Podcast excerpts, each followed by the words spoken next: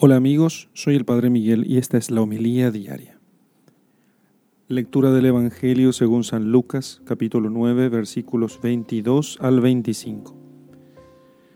Dijo Jesús, el Hijo del Hombre debe sufrir mucho y ser reprobado por los ancianos, los sumos sacerdotes y los escribas, ser matado y resucitar al tercer día. Decía a todos, si alguno quiere venir en pos de mí, niéguese a sí mismo, tome su cruz cada día y sígame. Porque quien quiera salvar su vida, la perderá, pero quien pierda su vida por mí, ese la salvará. Pues, ¿de qué le sirve al hombre haber ganado el mundo entero si él mismo se pierde o se arruina? Palabra del Señor. Gloria a ti, Señor Jesús. Los días cuaresmales, con sus penitencias propias, con, con sus ayunos, con sus limosnas y con eh, el aumento de la intensidad en, la, eh, en recordarnos que es necesario hacer oración, nos quieren ayudar a desprendernos del amor a las cosas creadas.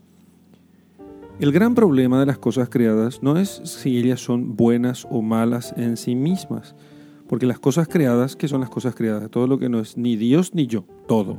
Todo lo que no es ni Dios ni yo son cosas creadas por Dios. El tema de estas cosas creadas es que por nuestra debilidad, por causa de nuestros pecados, por nuestra por el desenfreno de nuestras pasiones, por el efecto del pecado original en nosotros, nosotros comenzamos a amar más a las cosas creadas que a Dios.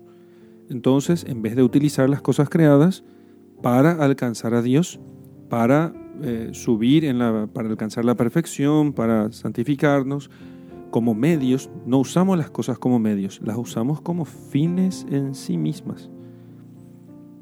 Fines en sí mismos, como, como fines propiamente.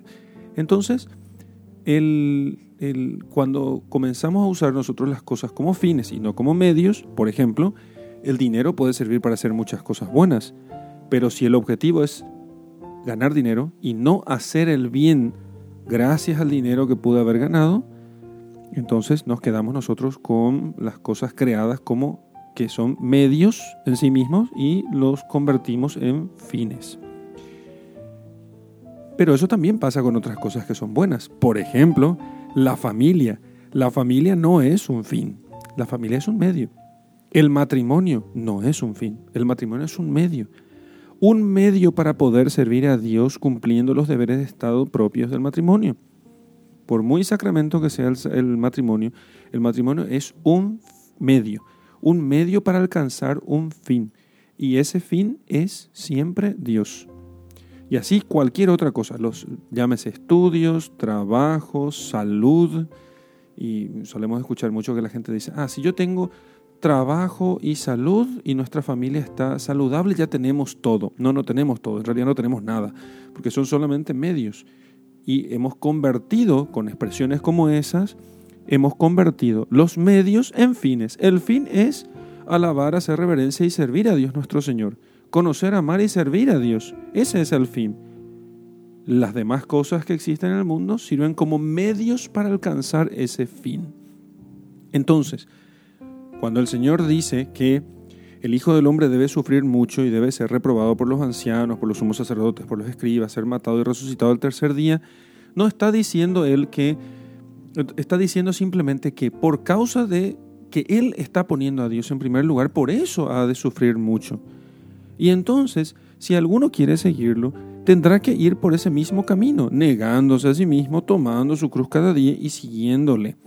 Porque si alguno quiere salvar su vida, o sea, si alguno quiere tener la vida en este mundo y no perderla, la terminará perdiendo.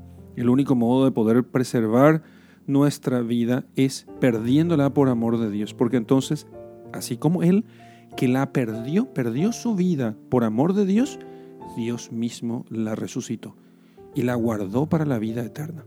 Cristo ya no puede morir por eso. Por eso nosotros no pensemos que cuando hacemos sacrificios, mortificaciones, cuando nos negamos a nosotros mismos ciertas cosas, vamos a perderlo todo. Dios resucitará todo lo que nosotros perdamos o dejemos morir por amor de Dios, Dios lo resucitará en el último día. Y entonces lo que nos pareció a nosotros una pérdida será una ganancia. En el nombre del Padre y del Hijo y del Espíritu Santo. Amén.